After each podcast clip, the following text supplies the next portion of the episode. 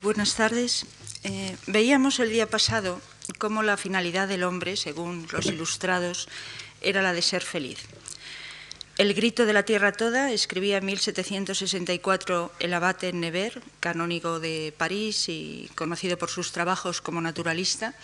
en uno de tantos tratados de los innumerables escritos que sobre el tema de la felicidad, como veíamos el otro día, se publican en el 18 el grito de la tierra toda, escribía, es el de ser feliz. La felicidad es el primero y el más importante objeto de nuestros deseos. No se desea existir más que para llegar a ese fin. Y si falta, todo se vuelve indiferente, odioso, insoportable, salvo la muerte. Construir la felicidad como una ciencia y conocer para ello las leyes naturales, las leyes del sentimiento de los hombres, ese era, pues, habíamos visto, el punto de partida del siglo ilustrado. Ocurre como si el, el intelectualismo ético, la herencia socrático-platónica, clave de nuestra cultura, el basta conocer el bien para obrar bien, se transformara ahora en basta conocer la fórmula de la felicidad para ser feliz, y a eso se aplican los ilustrados. Pero a la felicidad del hombre, también veíamos, se oponían sus propias pasiones, su propia libertad, lo que resultaba más, más paradójico, su propio deseo natural de ser feliz. El hombre era ese ser dual, como señalaba Montesquieu, que aun cuando tenía unas leyes con la misma exactitud en el mundo inteligente que en el mundo físico, sin embargo, no observaba, no las observaba siempre, y en cuanto a ser inteligente, además de estar sujeto al error por su propia limitación, tenía también por naturaleza la facultad de poder obrar por sí mismo, de suerte, decía Montesquieu, que no solo no sigue las leyes dadas por Dios, sino que tampoco cumple y cambia constantemente las que se da a sí mismo. Así pues, la propia libertad del hombre se oponía a la felicidad, esto es, al seguimiento de las leyes armónicas a las que tiende también, como vimos, por su propia naturaleza. Como ser libre e inteligente puede violar las reglas, pero al tiempo, como ser natural, el hombre no es libre de no desear la felicidad, como afirmará Burlamaqui en sus principios de derecho natural. El dilema parece de difícil solución. El siglo XVIII apuesta, también lo vimos en líneas generales, por intentar conciliar la libertad del hombre y las leyes invariables de la naturaleza. Y puesto que la primera ley de la naturaleza humana es la búsqueda de la felicidad, se dedicará, como decía, a intentar construir una ciencia de la felicidad que consiga esa unidad del hombre. La dualidad que el siglo XVIII observa en el interior del ser humano se desdobla en esas antinomias que veíamos el día pasado entre reposo y movimiento, sentimiento y razón, y muy especialmente para nuestro tema de hoy, en la dualidad entre individuo y colectividad. Pero los ilustrados no están dispuestos, en principio, a aceptar ese desgarramiento entre el yo y los otros, entre el individuo y sus semejantes. Muy al contrario, si la felicidad es el asunto principal del hombre, como se vio, es porque es una felicidad social. Solo en relación con los otros se justifica la búsqueda natural de tal felicidad. Por primera vez, como señaló el profesor Maraval, aun cuando la felicidad individual es la base, no cabe hablar, según la concepción ilustrada,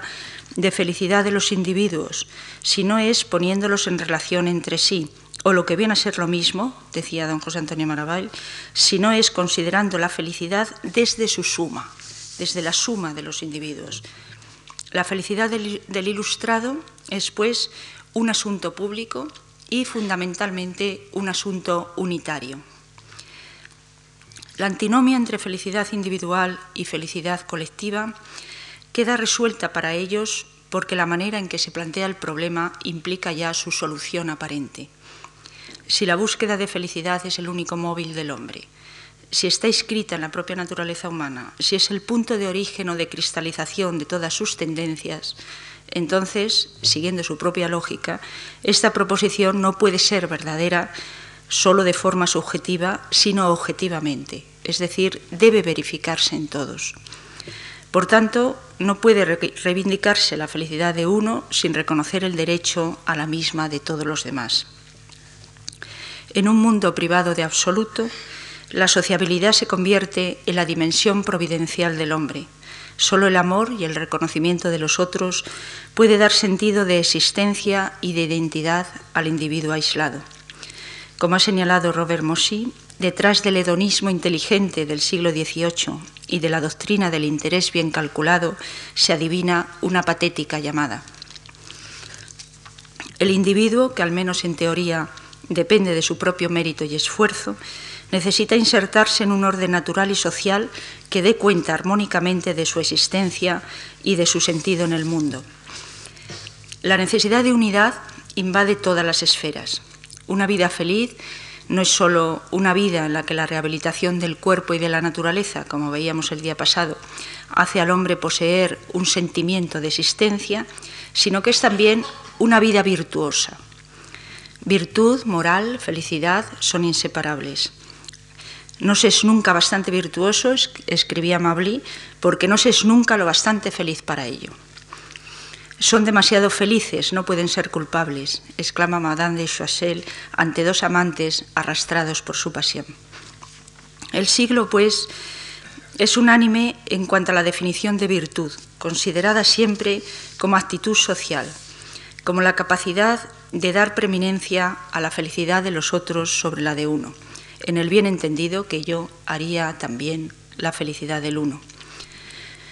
Pero los novelistas, un Prevos, eh, Maribó, se encargarán de presentar una y otra vez los infortunios de la virtud frente al mensaje moralista de los filósofos, y entre estos Voltaire, Rousseau en parte, Montesquieu, Diderot,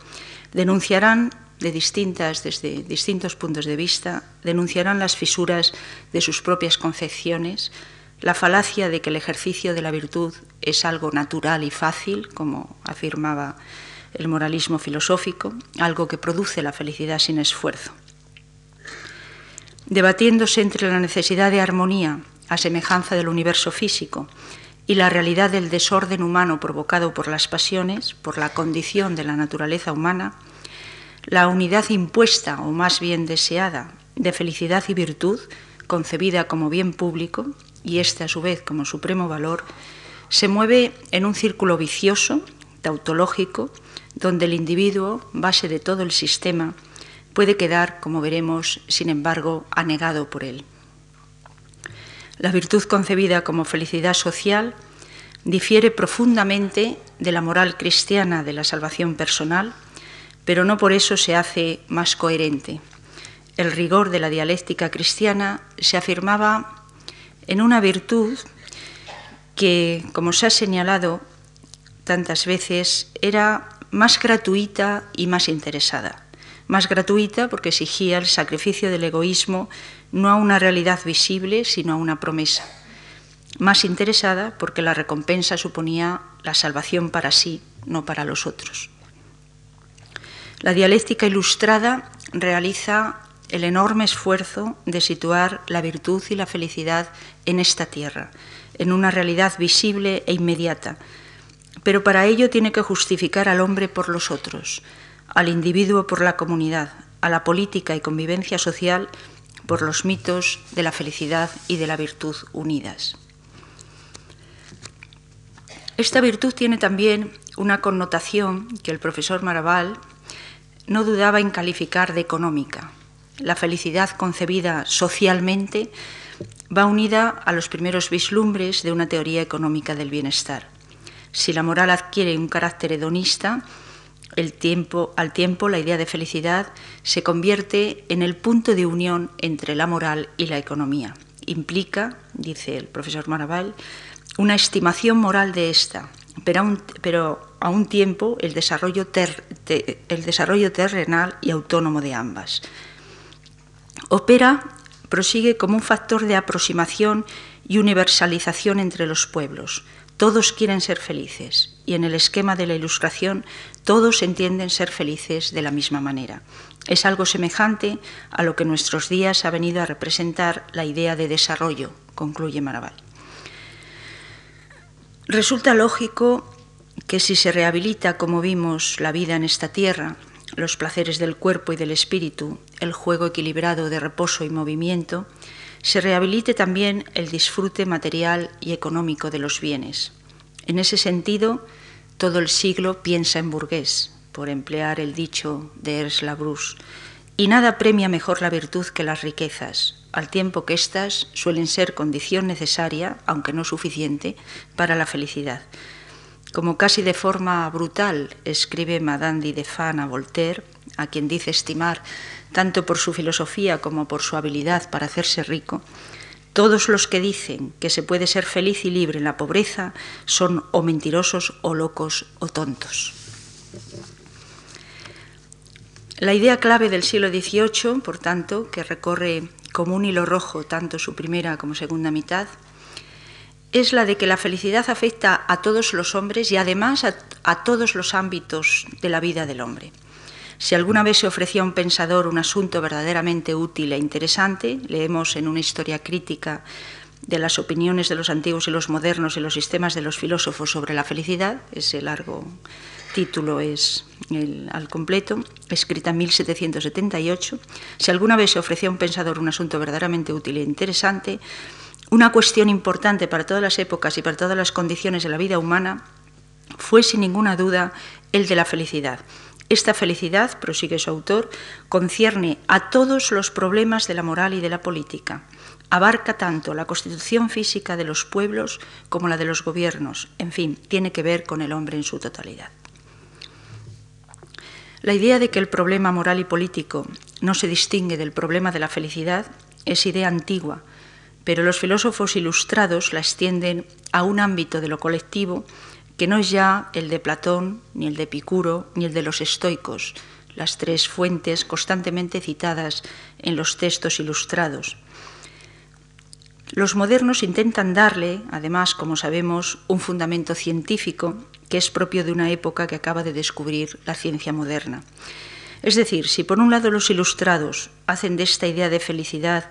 no ya una vivencia subjetiva, sino que, como vimos, la instituyen en categoría objetiva para conseguir y construir una auténtica ciencia a semejanza de las ciencias naturales, por otro, le dan un carácter de totalidad, una extensión al ámbito de lo colectivo, que supone una contextualización y un sentido muy diferentes del planteamiento tradicional en la filosofía política y moral. Esta distinta contextualización y sentido viene determinada por el diferente papel que las categorías de hombre y ciudadano representan en el universo político de la modernidad, por el diferente juego que desempeña la libertad del individuo en ellas. Para los griegos, los creadores del arte y de la ciencia de la política, particularmente Aristóteles, el hombre es, como ustedes bien recordarán, el hombre es por naturaleza un animal político porque solo puede realizar sus virtualidades más altas, la amistad, la contemplación de la verdad, en el seno de la ciudad. Solamente en la polis, en la comunidad política, puede el hombre vivir según la justicia y lograr su fin natural, la vida virtuosa, en el amplio sentido también que tiene en el mundo griego la identificación de la virtud con la felicidad y con el conocimiento. Solamente en la ciudad, en convivencia con sus iguales, con sus pares,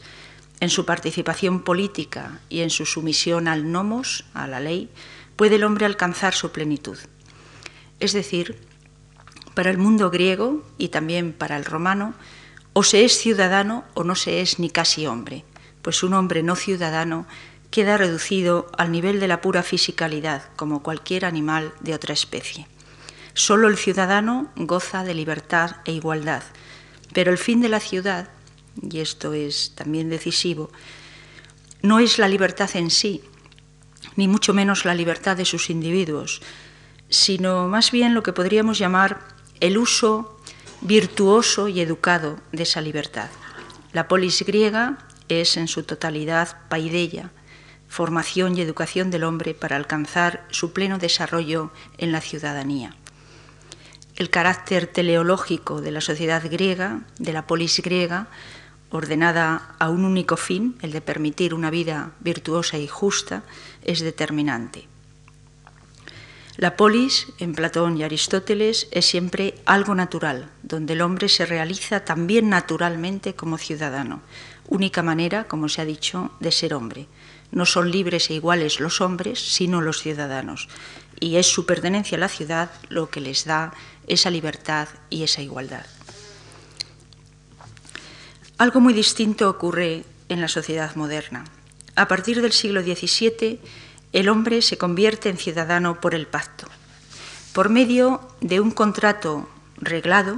por el que, el que adquiere determinados derechos y determinadas obligaciones. Al contrario de la construcción elaborada por la filosofía política griega, en la filosofía política de la modernidad se parte de que todos los hombres son libres e iguales por naturaleza y todo lo que hace la sociedad política, en la que ingresan a través de ese supuesto pacto o contrato, es prolongar, modificar o transformar esos derechos de libertad y de igualdad que ya existían anteriormente. Con independencia de cómo se articule ese paso de la naturaleza a la ciudad, es decir, ese paso de, hombre a ciudadano, con independencia de que ese estado de naturaleza sea contemplado como un estado pacífico, como ocurre en Locke o en Rousseau, o un estado de guerra, como en la teoría clásica de Hobbes, lo decisivo es la nueva legitimación de la sociedad y del poder que surge en la época moderna. Nueva legitimación que es consecuencia y al mismo tiempo impulsora de los grandes cambios de la Europa occidental desde el Renacimiento. Esta nueva legitimación descansa de raíz, permítanme insistir en ello, en la libertad e igualdad de los individuos antes de convertirse en ciudadanos. Lo decisivo, pues, es que esa sociedad política se instituye para la seguridad de tales individuos, para asegurarles la conservación y el bien más preciado que poseen, la propia vida individual. Independientemente también de que se admita o no la sociabilidad natural del hombre, lo que de nuevo en el siglo XVII y la mayoría de los teóricos del XVIII, incluido Montesquieu, partirán del hecho de, de esa sociabilidad, Hobbes, el gran constructor de la nueva legitimación en el XVII y Rousseau en el siglo XVIII, la negarán, con independencia, pues, de, si el hombre es sociable por naturaleza o se une a los otros impulsado por la necesidad y el interés, las premisas de la nueva legitimación moderna son siempre las mismas. La sociedad, y la sociedad política particularmente, tanto si tienden a ella los hombres por un impulso sociable como si es resultado de un cálculo consciente determinado por la razón y la voluntad, esa sociedad se organiza para asegurar la vida y los bienes de los individuos que la forman. No hay en ella, en principio, ninguna finalidad superior, ningún carácter teleológico que la haga superior a los miembros que la han formado. Asegurar la vida y los bienes de los individuos que la forman. Este es el núcleo de la cuestión. La nueva valoración del individuo a partir del Renacimiento, a partir de la modernidad, lleva a una nueva valoración de la propia vida en esta tierra y de lo que cada hombre hace en ella. El hombre premoderno se podía ver, se podía experimentar como una entidad individual en el plano empírico, pero no en el plano moral. Lo que el individualismo moderno instituye es la legitimación de la autonomía moral del individuo. El individuo no solo como medio, como libertad creadora, sino sobre todo como fin. La confluencia en nuestra cultura de varias corrientes de larga data explica en parte, como es sabido, esa creación típicamente occidental. Muy brevemente, recordemos la confluencia en esta situación histórica determinada de la antigua línea griega, el hombre es la medida de todas las cosas, recogida por el humanismo renacentista,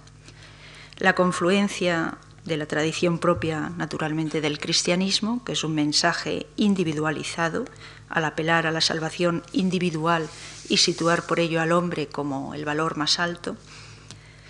La confluencia de la reforma y de la insistencia de los reformadores en la relación directa de cada criatura con Dios, a pesar del abismo que les separa, y la apelación a la conciencia interior como tribunal único de los actos de cada individuo, la confluencia del racionalismo cartesiano y de todo un pensamiento just naturalista secularizador que convierta al individuo en un sujeto racional capaz de alcanzar por sus propias fuerzas los principios de derecho natural, en fin, la confluencia de estas y otras principales corrientes de pensamiento en una situación socioeconómica, política y científica transformada, donde la inventiva y el mérito personal tienen campos y posibilidades de desarrollo real. Si el individuo adquiere una valoración específica como centro de autonomía moral, también decíamos, se transforma la valoración de la propia vida y de lo que hace en ella. Nada indica más claramente esta transformación, esta nueva valoración de la acción o de la actividad humana concreta, que la exigencia a la que antes aludía de seguridad del nuevo individualismo, y en función de la cual veíamos se legitimaba el Estado y la sociedad. Individuo y Estado,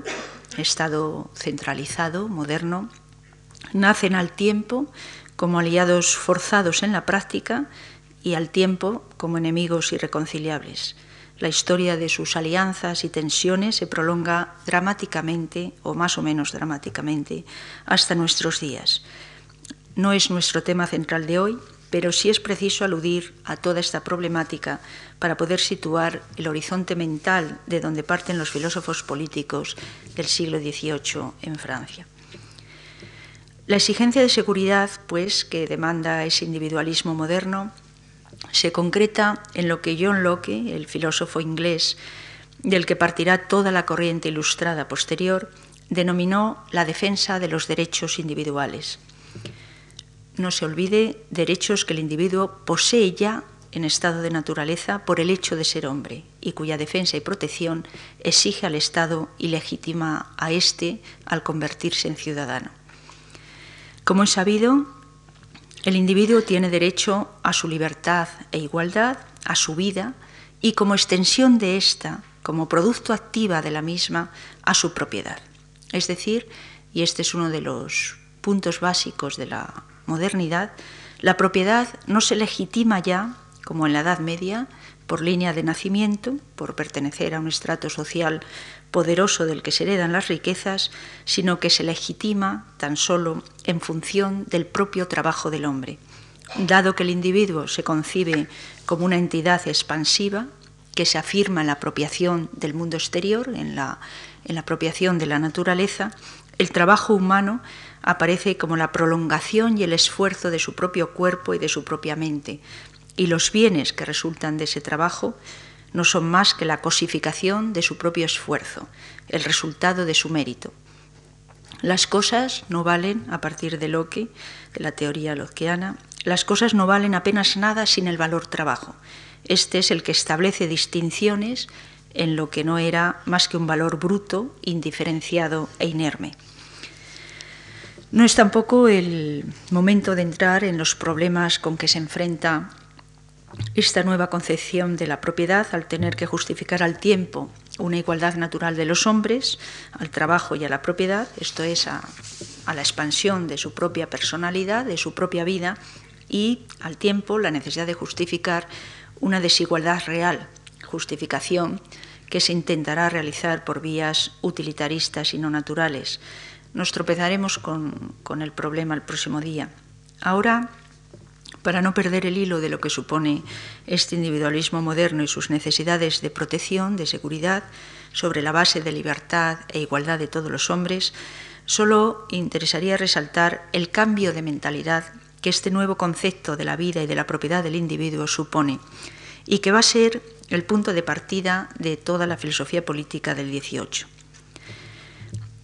Frente a la antigua legitimación de la propiedad basada en último término en la autoridad divina, hay que recordar, hay que tener en cuenta que en, la creencia cristiana la propiedad, como ustedes recordarán, era un producto del pecado original, un resultado de la pérdida de la inocencia y del paraíso. Por eso, aún permitida por Dios, como consecuencia del pecado, El pobre seguía siendo una representación de la pobreza de Cristo, a quien el rico tenía, por así decir, obligación de atender con caridad. Pues bien, frente aquella concepción, la propiedad producto del trabajo y del esfuerzo del hombre se legitima natural y moralmente. No es resultado ya del pecado, no es resultado ya de, los hombres haber caído en el pecado original, sino de, de lo más importante que Dios ha otorgado al hombre, la propia vida. Estamos muy lejos también, con Locke y con el pensamiento ilustrado, de los sarcasmos de Pascal respecto al derecho de propiedad. Si se recuerdan los tres discursos sobre la condición de los grandes que escribe Pascal alrededor de 1660, se puede medir la diferencia de mentalidad que los ilustrados recogen del ensayo sobre el gobierno civil de Locke que comenzó a publicarse en 1690. Para Pascal, tanto la grandeza de cuna como las riquezas son producto del azar. Son legítimas, pero no son naturales. Dependen de la voluntad de los legisladores. Dios lo ha querido así, pero eso no tiene nada que ver con el derecho natural. Por derecho natural, todos los hombres son iguales. Por tanto, lo mejor que se puede hacer, según Pascal, es ocultar esa igualdad primigenia al pueblo, pero no aprovecharse de él, abusando de una propiedad que en su origen va contra la razón. De ahí la necesidad de combinar en la línea jansenista la caridad externa y el ascetismo interior. Mío, tuyo, escribe en suspense, este perro es mío, dicen esos pobres niños, este es mi sitio y mi lugar al sol, dicen otros, he ahí el comienzo y la imagen de la usurpación de la tierra toda. Una sociedad que está cambiando paulatinamente se refleja ya en esa llamada puritana y burguesa al ascetismo interior y la caridad exterior, tan en la línea jansenista que hace Pascal, pero también esa definición de la propiedad como usurpación en todos, también en esa imagen tan gráfica de, esos niños que se apropian del perro, refleja una de las raíces radicales y casi anarquista de ciertas corrientes del pensamiento cristiano que todo lo más pueden aceptar de forma pesimista lo que hay ante la imposibilidad de cambiarlo en este mundo, pero que en ningún momento lo legitima. Creo, y es algo que el próximo día quizá podamos aclarar, que el radical comienzo de la segunda parte del discurso sobre el origen de la desigualdad de Rousseau en pleno siglo XVIII aquel comienzo de, que el primero que cercó un terreno y dijo esto es mío, ese es el verdadero fundador de la sociedad civil y el responsable de los abusos cometidos en su nombre, etc., creo que ese comienzo tan radical es deudor de este tipo de discurso. Lo definitivo ahora es que de unas coordenadas que se apoyan en último término en concepciones no secularizadas formalmente, se pasa ya en la mentalidad del siglo XVIII y aceptando la impecable elaboración de Locke en este aspecto, a una legitimación de la propiedad privada basada en premisas, como decía antes, naturales y morales. No todo el 18, como es lógico, las aceptará sin contestación. Además de las viejas legitimaciones, la radicalidad igualitaria propondrá nuevos sistemas de propiedad colectiva, comunista, que se desarrollarán a partir de entonces entre la utopía y la fuerza revolucionaria. Pero la línea principal del desarrollo teórico y práctico de la filosofía política se encaminará por los senderos abiertos por Locke y el pensamiento inglés. Ya tenemos, pues, eh, al individuo de la modernidad armado, con sus derechos naturales inviolables y al tiempo dispuesto, según el esquema ilustrado, a formar parte y a contribuir a esa felicidad social que es, en definitiva, la justificación de su existencia. Pero el orden natural y el orden social son con frecuencia incompatibles. En el orden social, en el orden humano, actúan, como sabemos, las pasiones de los hombres. En el mundo de los hombres, la libertad de cada individuo conspira contra la posible armonía del todo la justicia colectiva y la felicidad individual no parece que se puedan acomodar fácilmente. Frente a la realidad de los hechos y al fracaso del optimismo que se empeña en aunar lo individual y lo colectivo, caben diversas posturas. Desde la escéptica, que acabará adoptando, por ejemplo, un Voltaire respecto a la imposibilidad de entender las acciones de los hombres y, por tanto, de ponerlas en concordancia y armonía, a las fieramente optimistas que encubren su desconfianza del individuo y por tanto un no confesado pesimismo, perfilando sistemas utópicos, geométricos, perfectos, donde las voluntades individuales han sido anegadas, eso sí, por convicción propia, el disidente siempre es convencido, aunque para ello haya que castigarle y reeducarle, pero quedan anegadas, decía, en el orden perfecto de la ciudad ideal. El espectro es bastante amplio. El problema de ver a los hombres tal como son o tal como deben ser, o si se quiere, el problema de si hay que cambiar el mundo o está bien como está, se constituye en uno de los objetos de meditación de la política ilustrada. Del despotismo ilustrado a los sistemas utópicos o al laissez-faire de los fisiócratas, las diferentes alternativas buscan siempre la felicidad de los individuos dentro del orden social. Siguiendo a Deraté, solo dos grandes filósofos del XVIII en el ámbito continental, Montesquieu y Rousseau, proponen unos sistemas políticos complejos donde desde diferentes posiciones propugnan unas instituciones que por un lado intentan preservar a los ciudadanos de la arbitrariedad del poder, por otro aseguran por sí mismas, según pretenden, la prosperidad del Estado. Uno y otro creen que el problema político de la difícil conciliación entre la justicia colectiva y la felicidad individual, entre individuo y comunidad, se resolverá o se disolverá o se atenuará al menos en parte eh, si la nación sabe darse buenas instituciones. Por ello, el espíritu de las leyes de Montesquieu y el contrato social rusoniano representan indudablemente los dos tratados políticos más significativos de todo el siglo. En uno y en otro, como también señaló Deraté, la filosofía política se convierte en una filosofía de la felicidad, si bien con medios e instrumentaciones distintas. De forma que si bien podría encontrarse una línea de continuidad e incluso de complementariedad entre ambos pensadores, y en el caso de Rousseau una fuerte influencia en algunos aspectos por él reconocida de la gran obra de Montesquieu, sin embargo, las diferencias y distancias entre uno y otro se acrecientan a medida que desarrollan sus instituciones, a la manera, en frase de Sergio Cota, de una horquilla con sus puntas cada vez más separadas. Montesquieu intenta entender y comprender los hechos humanos y la multiplicidad de la realidad social desde un método analítico y positivo que, sin embargo, no se detiene en la pura descripción empirista, pero que le obliga a la prudencia y la moderación en las propuestas de reforma por respeto a la diversidad de los pueblos y de los individuos y también por cautela hacia efectos no deseados que se desencadenan más allá de las intenciones de los reformadores. Rousseau, sin embargo, se preocupa principalmente de la búsqueda de lo que es justo, de lo que es legítimo, ignorando conscientemente la historia, que para él no es más que la historia de los antiguos abusos. Investigo, afirmará en el manuscrito de Ginebra, investigo el derecho y la razón y no discuto con los hechos. Le interesa, desde el punto de vista teórico, resaltar los principios universales, válidos en todo tiempo y en todo lugar, aun cuando cada vez que se ve obligado a la aplicación de sus principios, como cuando se le encargan los proyectos de constitución para Polonia o Cerdeña, recurre inmediatamente a Montesquieu y a sus teorías sobre los condicionamientos geográficos o históricos que en la práctica política Rousseau siempre tiene muy en cuenta. Pero por lo que respecta a sus construcciones sistemáticas y al juego de la política en la consecución de la felicidad individual y social, los caminos rusonianos se apartan radicalmente de los de Montesquieu. Una y otra obra, Espíritu de las leyes y contrato social,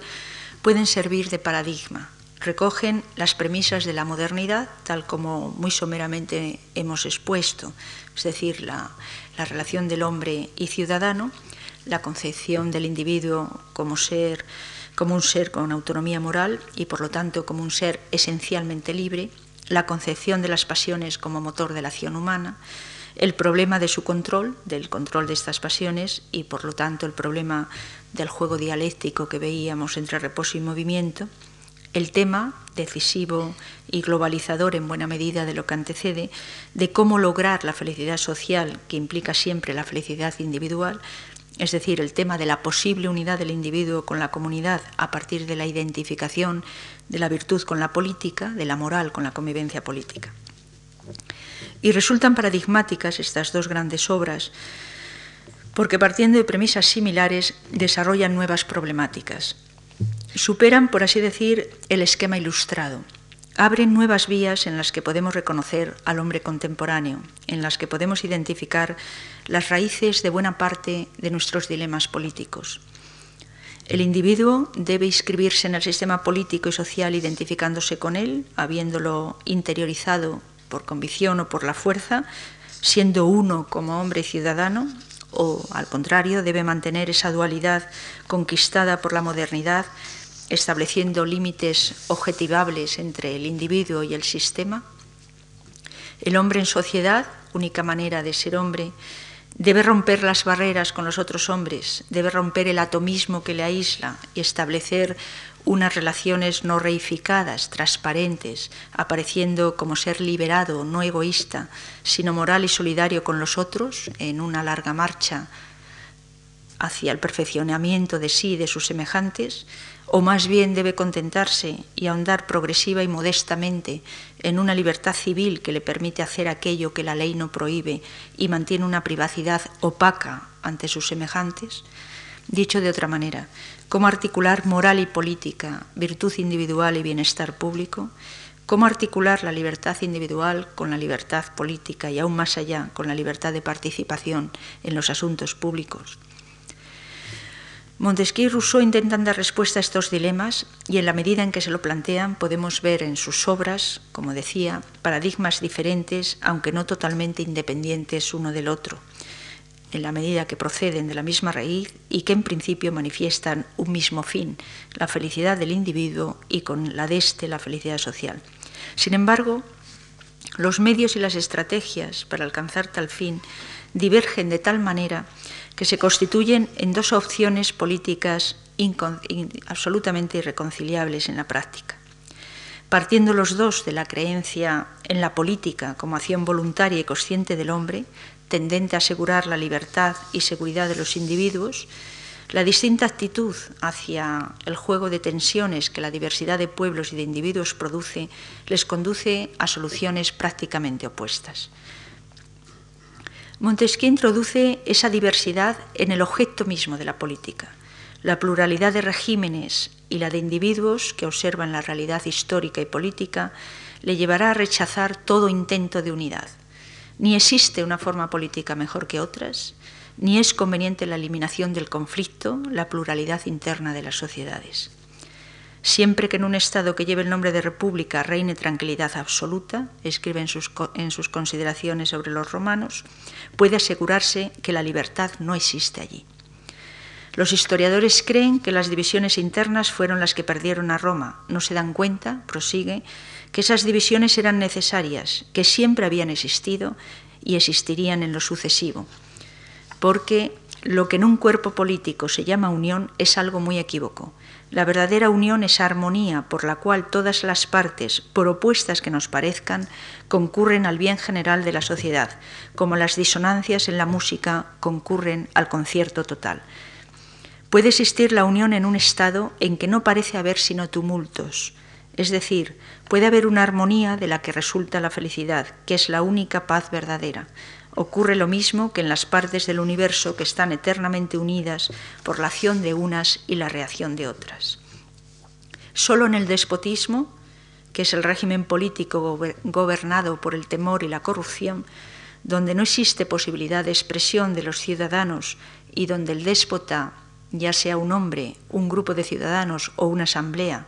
impone por el miedo sus normas, solo en tal régimen las divisiones, que por lo demás no saltan precisamente a la luz, sino que se desenvuelven subterráneamente hasta que a veces estallan con fuerza revolucionaria, dirá ya el Montesquieu de las cartas persas, trastocando el régimen todo, solo en tal opresión las divisiones son reales por debajo de la capa de uniformidad y por debajo de la capa de conformismo social. El labrador, el guerrero, el negociante, el magistrado, el noble, escriben el espíritu de las leyes, no están unidos en tal régimen despótico, más que porque se oprimen unos a otros, sin hallar resistencia, y la unión visible no es la unión de ciudadanos, sino de cuerpos muertos sepultados unos junto a otros. Así pues, en un régimen de libertad, las disonancias, la pluralidad de fuerzas sociales, grupos o instituciones, eh, merecería la pena insistir en esa pluralidad de grupos, no solamente en individuos aislados, fácilmente absorbidos por el poder, como Montesquieu recalca una y otra vez al defender los cuerpos y poderes intermedios en los estados libres, esa pluralidad social, por lo tanto, es parte esencial para que haya libertad civil y política no la simple multiplicación de individuos, sino la diversidad de los mismos, es decir, insisto, individuos organizados en múltiples sociedades parciales. Y precisamente la oposición o conflicto de intereses, los poderes contrapuestos, es la fuente de libertad y seguridad para los individuos. Naturalmente, esta concepción de la política y de la sociedad introduce en el espacio de la ciudad un principio de indeterminación. Frente a las teorías políticas unitarias, tipo Platón o el propio Rousseau, que buscan determinar el principio universal y único, por tanto, que fundamenta una sociedad unificada, Montesquieu introduce ese principio de indeterminación que implica un margen de juego, de flexibilidad, de juego flexible, si se quiere, de fuerzas opuestas, donde no hay más que un imperativo absoluto, la pluralidad de poderes.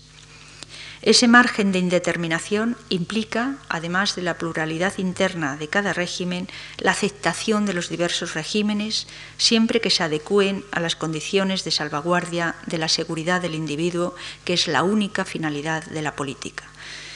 Por tanto, frente también a los teóricos de la unidad que creen en la existencia de la mejor forma de gobierno, de nuevo los sistemas de Platón y Rousseau, pero también a diferencia, pesar de las diferencias de un Hobbes, en quien la estructura de argumentación es similar, es decir, que existe una forma de gobierno que forzosamente no puede hacer más que el bien, con independencia de que ese bien se considere que sea un bien moral o un bien utilitario, frente a esa argumentación, en Montesquieu no existe ninguna forma de gobierno mejor que otra, aunque sí existe una mala, según veíamos, el despotismo. Su aceptación de la diversidad afecta al corazón mismo de las instituciones y de las leyes. Las maneras de vivir son parte integrante de la política, porque los diferentes pueblos buscan la felicidad de forma diferente, es por lo que hay distintas constituciones. En la construcción de Montesquieu, como ha señalado Bernard Manin, la política no es sólo la organización del poder, ni siquiera la forma de organizarlo de una manera justa, sino que tiene que tener en cuenta una cierta idea de felicidad. Ni la eficacia en sí ni la justicia son suficientes para esa felicidad. Montesquieu pone al descubierto, como ya lo había hecho Maquiavelo, el relativismo del sentido de justicia de cada pueblo y la imposibilidad de identificar la virtud con la política. La única ventaja, escribe, la única ventaja que tiene un pueblo que es libre sobre otro que no lo es, es la seguridad que posee cada uno de que el capricho de otro no le quitará ni sus bienes ni su vida. Un pueblo sometido que pudiera tener este tipo de seguridad, bien o mal fundada, sería tan feliz como un pueblo libre, siempre que no se intentara modificar sus costumbres, pues las costumbres contribuyen más a la felicidad de un pueblo que sus leyes. Un pueblo libre, por tanto, no es el que tiene una u otra forma de gobierno, sino el que disfruta de sus bienes y de su libertad bajo una forma de gobierno establecida por la ley. Por lo que es preciso concluir, dice Montesquieu, que la libertad política concierne tanto a las monarquías moderadas como a las repúblicas y no está más alejada del trono que de un senado, y que un hombre es libre en la medida que puede creer con justeza que el furor de uno solo o de muchos no, no le arrebatarán ni la vida ni la propiedad de sus bienes. Evidentemente, para Montesquieu no existe más que al amparo de las leyes, la libertad. No hay que confundir, dirá, libertad con independencia. La libertad es el derecho de hacer todo lo que las leyes permiten. La libertad política, escribe también, no consiste en poder hacer todo lo que se quiera. pues si un solo ciudadano pudiera hacer lo que las leyes prohíben, sería el fin de la libertad. Supondría que todos los demás también podrían hacer lo mismo. Por lo tanto, la libertad se da siempre en un gobierno bajo la ley, pero la garantía de que se viva en un régimen gobernado por la ley no estriba en la bondad de la propia ley en sí. Se puede aniquilar por las leyes como se extermina por la espada avisa en el dossier a su espíritu de las leyes, pues no existe tiranía más atroz, escribió también a propósito de Roma, que la que se ejerce a la sombra de, de las leyes y bajo los colores de la justicia. La garantía para salvaguardar la libertad y la seguridad de todos, esto es la libertad política, estriba en que exista un régimen moderado. La moderación es el verdadero límite al abuso de poder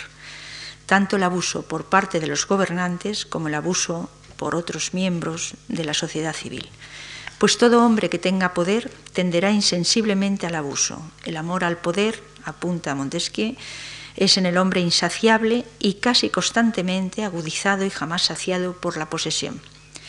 Es que los hombres abusan de todo, escriben sus cuadernos, y hasta la virtud necesita límites, exclamará. Esta sed de poder que sería uno de los resortes que pone en movimiento al hombre al movilizar la pasión de la ambición, la más potente junto con el amor para los ilustrados,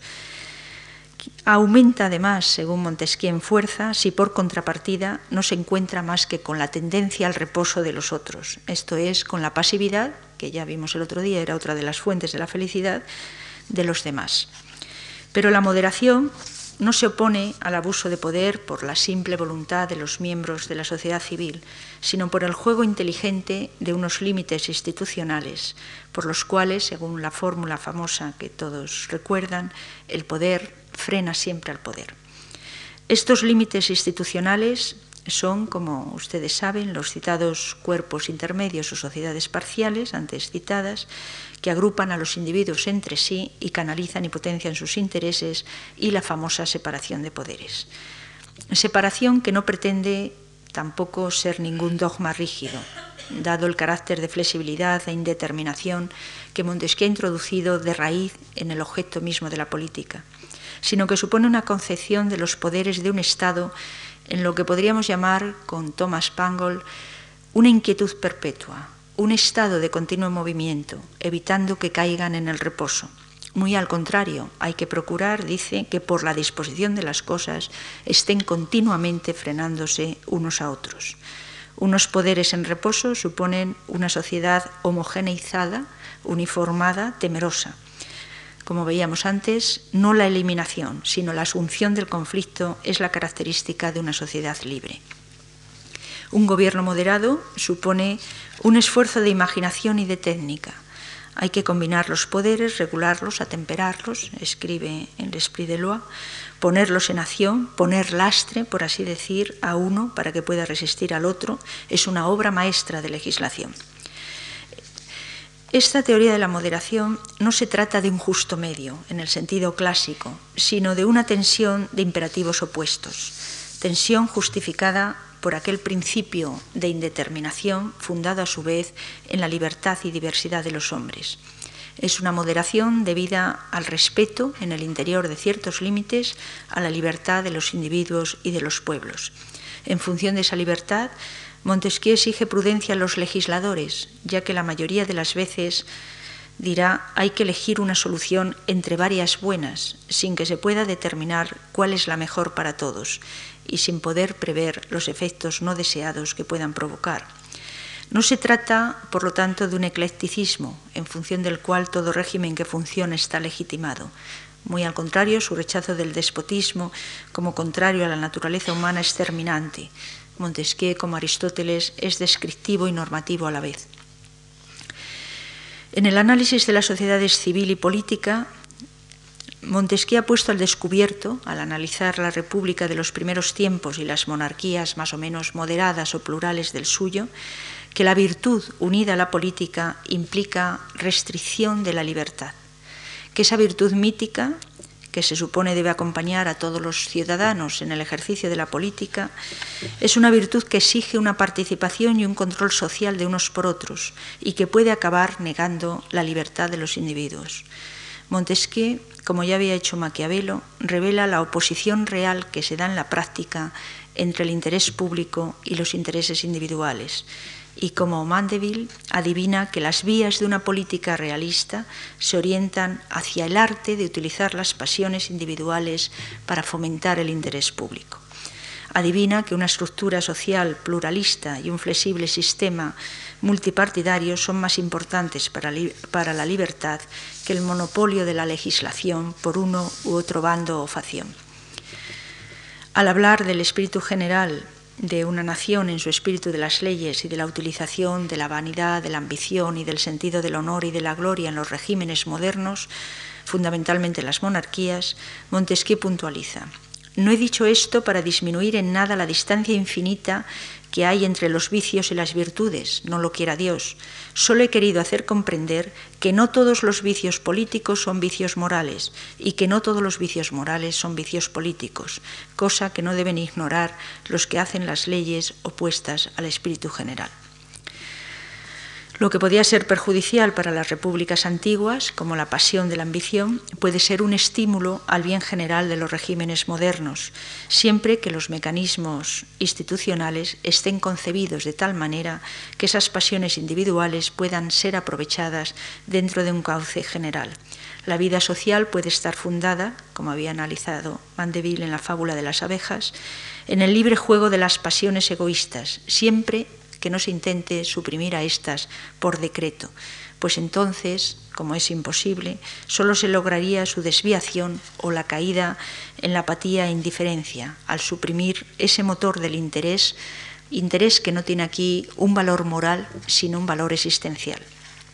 Cuanto menos podamos satisfacer nuestras pasiones individuales, escribe en otro lugar del Esprit de Loi,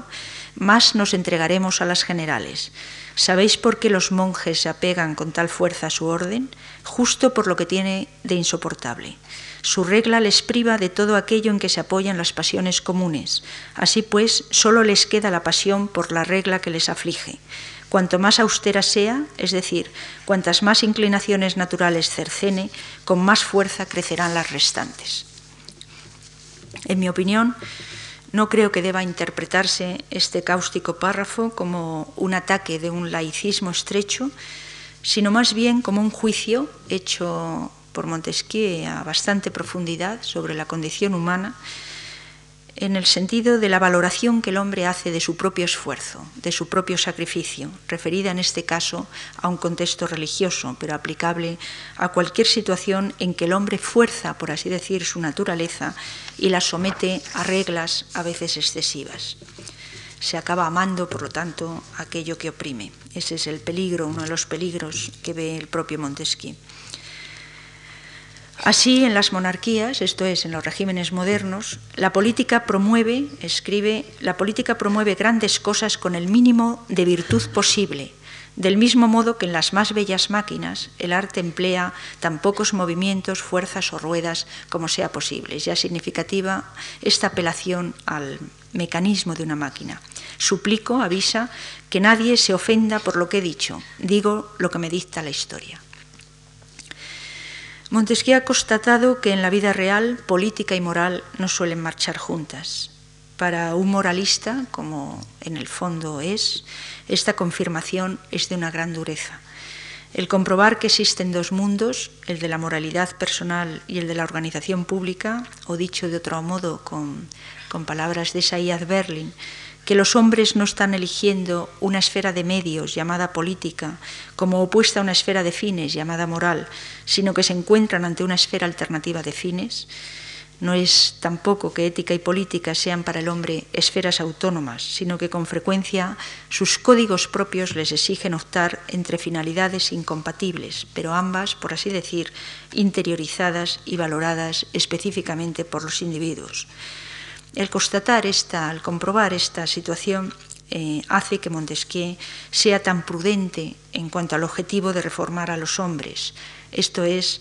de forzarles a una armonía interna, o más bien a una identificación en que hombre y ciudadano no respondan más que a un patrón único monístico. Se puede intentar mejorar al hombre, pero no transfigurarlo. No existen ya, a partir del 18, verdades absolutas últimas que puedan dar justificación de una única estructura inteligible y racional para todos los hombres. Y de este doloroso relativismo es de lo que se hace eco Montesquieu. Sin embargo, podemos intentar que sobre esa base de los hechos, tal como se manifiestan los hombres a la historia y a la observación, se aprovechen las propias pasiones para que dentro de los límites de lo posible, piensa Montesquieu, funcione, una convivencia social y política que no constriña la libertad del individuo, que le proporcione aquello que más estima, la seguridad de su propia vida, y que al tiempo sea beneficiosa para la colectividad. Para ello, Montesquieu se ha situado, al hablar de los mecanismos políticos, en un ángulo casi técnico, sabedor de que cada nación tiene su ciencia y que ni siquiera la felicidad es un concepto unívoco para todos. Puede decirse, escribe a propósito del principio activo del honor que mueve la estructura de las monarquías o los regímenes modernos, Puede decirse que ocurre aquí lo mismo que en el sistema del universo, en el que una fuerza aleja de su centro a todos los cuerpos y otra, la de gravedad, los atrae. El honor pone en movimiento todas las partes del cuerpo político, las une en virtud de su propia acción y así resulta que cada uno se encamina al bien común cuando cree obrar por sus intereses particulares. En definitiva, un modelo similar organiza la sociedad política y la sociedad civil, el del equilibrio entre reposo y movimiento, equilibrio que, como vimos el otro día, era la apuesta principal que se hacía en la conquista de la felicidad. Pero equilibrio siempre inestable, tenso, en el que el juego de las pasiones, como inherentes al hombre, funcionan como ese principio de gravitación universal casi recién descubierto, recién formalizado por Newton la fuerza de las pasiones se constituye en una especie de ley newtoniana del mundo de lo humano. De la misma manera, escribe que el mundo físico no, subsiste más que por cada parte, porque cada parte de la materia tiende a alejarse del centro, así el mundo político se sostiene por ese deseo interior e inquieto que cada uno tiene por salir del lugar donde ha sido colocado. Es en vano que una moral austera quiera borrar los trazos que el más grande de los obreros ha impuesto en nuestras almas. Se trata de canalizar sus sentimientos y no de destruirlos. En cualquier caso, y esto es decisivo, la política no es, en la construcción de Montesquieu, más que un segmento, todo lo decisivo que se quiera, pero solo un segmento, en la vida de los individuos. Un instrumento para su seguridad, a veces un mal menor, pero siempre limitado por ello, la libertad civil, la libertad de tipo negativo, es para Montesquieu la libertad que garantiza los derechos individuales. Una libertad negativa, como recoge la enciclopedia, porque consiste en que además de vivir bajo leyes que proporcionan la seguridad y la propiedad, nadie, dice literalmente la enciclopedia, nadie puede ser obligado a hacer una cosa que la ley no ordena. Solo existe este Estado cuando se está gobernado por leyes civiles. Así, cuanto mejores son estas leyes, más feliz es la libertad. Frente a esta concepción se apunta otro modelo, el representado, como se dijo, por el contrato social rusoniano, donde se verifica idealmente la unión de hombre y ciudadano, donde se libera al individuo de sus pasiones egoístas y de sus dualidades internas para fundirle sin perder su individualidad en el océano amoroso y solidario de los otros. Haced al hombre uno, escribe Rousseau en un fragmento sobre la felicidad pública, y le haréis tan feliz como puede serlo. Entregadle entero al Estado o dejadle entero en sí mismo, pero si dividís su corazón, le desgarráis pues lo que hace la miseria humana, había escrito, es la contradicción que se encuentra entre nuestro estado y nuestros deseos, entre nuestros deberes y nuestras inclinaciones, entre la naturaleza y las instituciones sociales, entre el hombre y el ciudadano.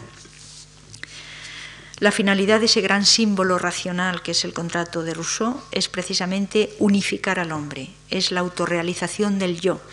de manera que el yo auténtico, el yo comunal y el yo independiente se fundan en una armonía que haga posible la reconciliación del hombre consigo mismo y con los otros. La fuerza emocional de este programa, las hondas raíces que en él existen en cuanto búsqueda de perfección,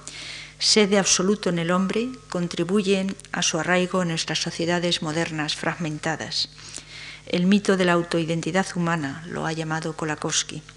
Mito político, el de la futura identificación de la sociedad civil y la sociedad política, del hombre como individuo y del hombre como ciudadano, programa recogido en buena parte de las corrientes europeas a partir del siglo XIX, mito político, decía, y mito metafísico más en profundidad, el de la identidad del sujeto y el objeto, el sueño de reposo absoluto, no como aniquilación, sino como renacimiento de una situación edénica en donde el hombre adquiere esa serena suficiencia que ha atribuido a los dioses. Pero, ¿cómo conseguir esta autorrealización? ¿Cómo hacer al hombre uno y solidario?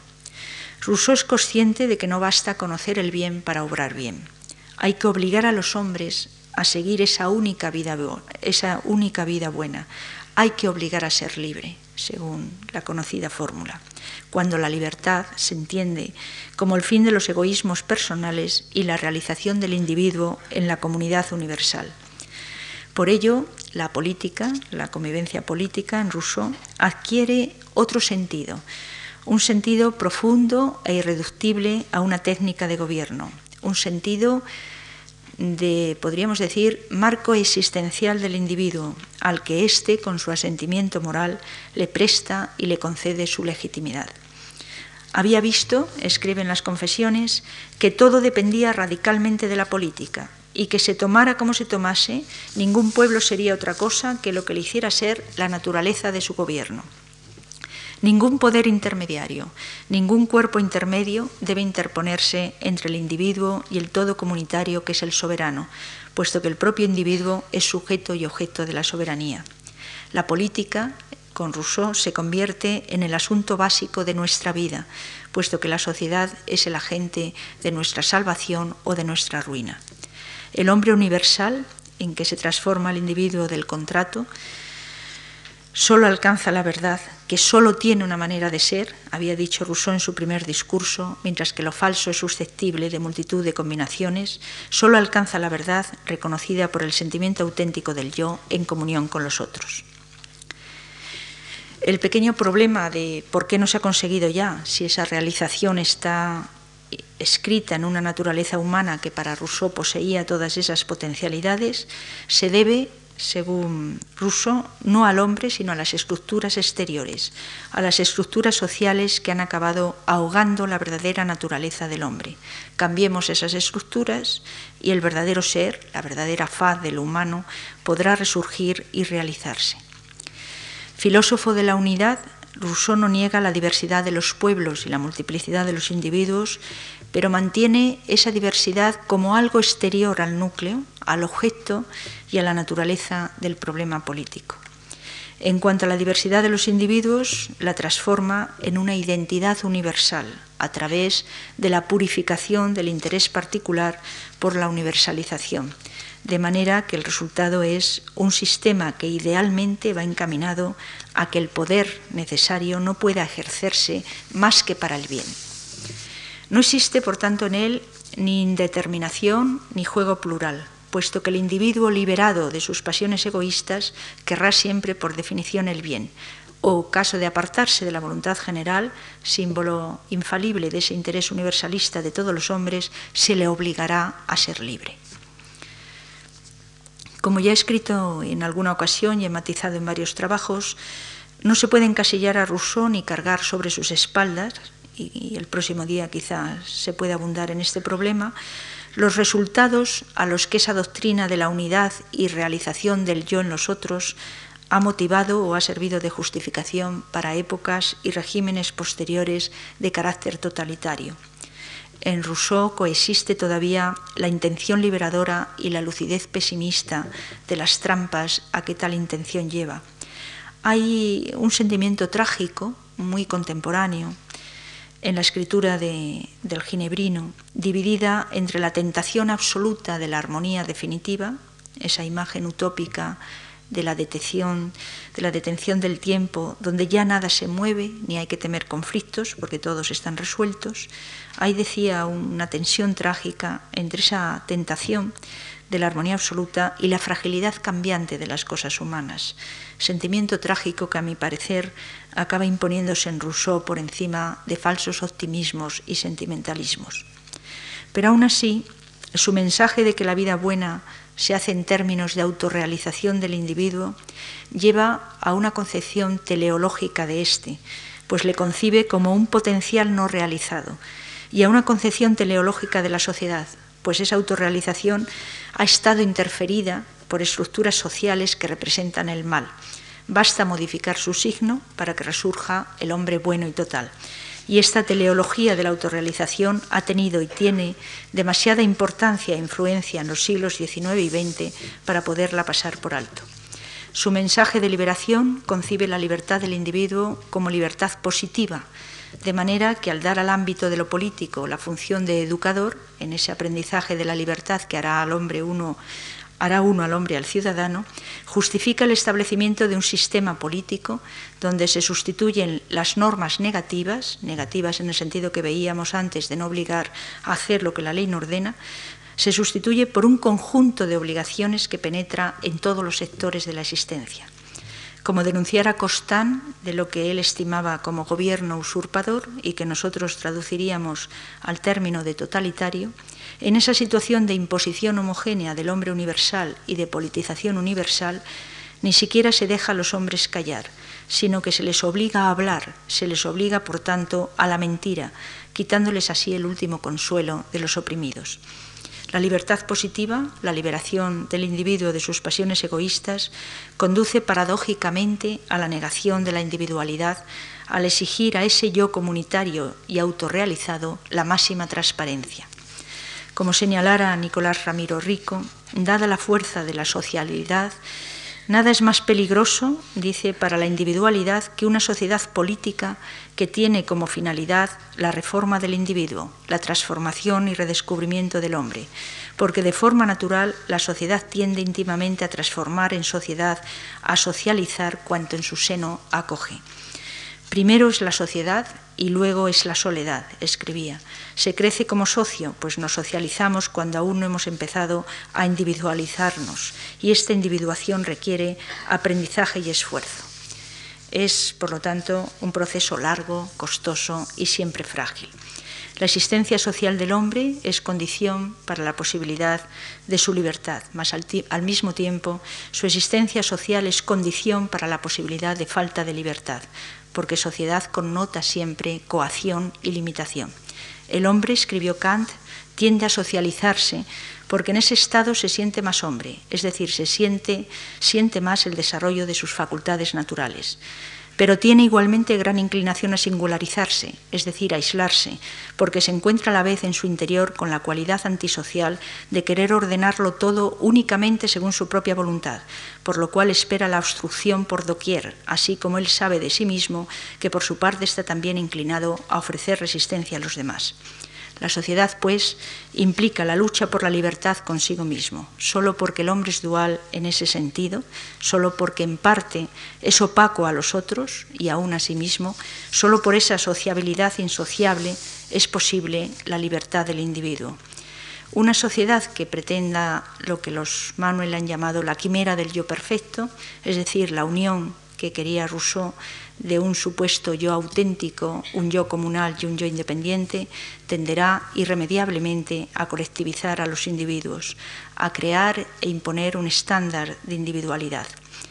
La solución comunitaria y optimista, la conexión analítica y necesaria nunca probada que se establece entre las estructuras sociales y la realización personal, el mito de transparencia de los individuos, todo ello ha configurado lo que Mihan ha llamado un esquema conceptual del mundo que se aplica como ideal utópico a situaciones concretas y que pasa por alto si el ideal producirá los resultados deseados y si de la imposición de ese ideal no resultarán consecuencias imprevistas e indeseables con sus propios principios. Nada ejemplifica, y ya termino, nada ejemplifica mejor el mito de transparencia que ese neolenguaje, ese doble lenguaje del que, hablaba, del que hablará Orwell, o la aspiración rusoniana que el lenguaje humano no sirva para esconder o engañar, sino para fundirse y anegarse con los otros. Porque precisamente en esa opacidad del lenguaje radica, como decía Steiner, el núcleo de la creación. Porque nos traducimos constantemente unos a otros, porque hay un decalage entre lo que pensamos y lo que decimos, porque el hombre es el único mamífero capaz de levantar falsos, porque el hombre también, como dice Popper, es capaz de contar historias, de inventar cuentos. Es posible la creación y la inventiva humana. Solo en los intersticios y decalajes del hombre consigo mismo y con sus semejantes, solo en cierto grado de opacidad, puede hacerse posible la creación y la supervivencia de la individualidad. No solo no sería mala esa opacidad, sino que sería necesaria. Como Merleau-Ponty decía de forma muy penetrante en uno de sus escritos, a veces ocurre que el duro y realista filósofo político, el que admite como Maquiavelo, como Montesquieu, que el hombre no es como los dioses, a veces ocurre que el duro y realista filósofo ama a los hombres y a la libertad más verdaderamente que el sentimental y humanista declarado, como si los hombres no pudieran estar cerca más que a una cierta distancia. Muchas gracias.